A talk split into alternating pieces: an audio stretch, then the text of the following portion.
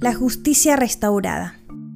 En una profecía encontrada en Zacarías 9, Dios prometió que el futuro rey llegaría con salvación y traería su justicia.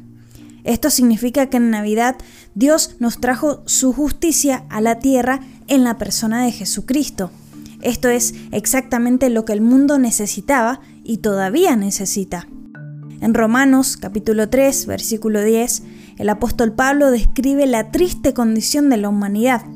No hay un solo justo, ni siquiera uno. Estamos todos en la misma situación. Nacimos con la naturaleza pecadora y somos incapaces de poder hacernos justos. En Romanos capítulo 1 versículo 17 Pablo dice, el justo vivirá por la fe. El cristianismo no se trata de ganarse la justicia, se trata de recibir la justicia de Jesús por la fe.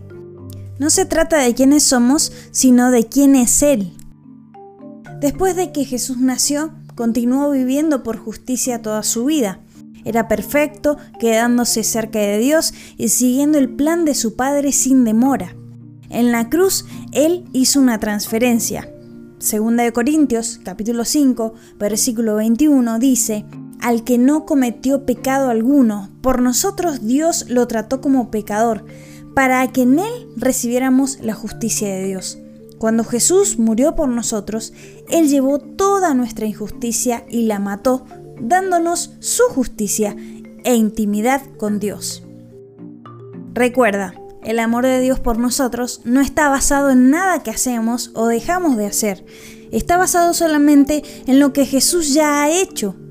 Romanos capítulo 5 versículo 8 dice, Pero Dios demuestra su amor por nosotros en esto, en que cuando todavía éramos pecadores, Cristo murió por nosotros. El justo nació en la Navidad para mostrarnos el amor de Dios en la manera más poderosa posible, haciéndonos justos a su vista.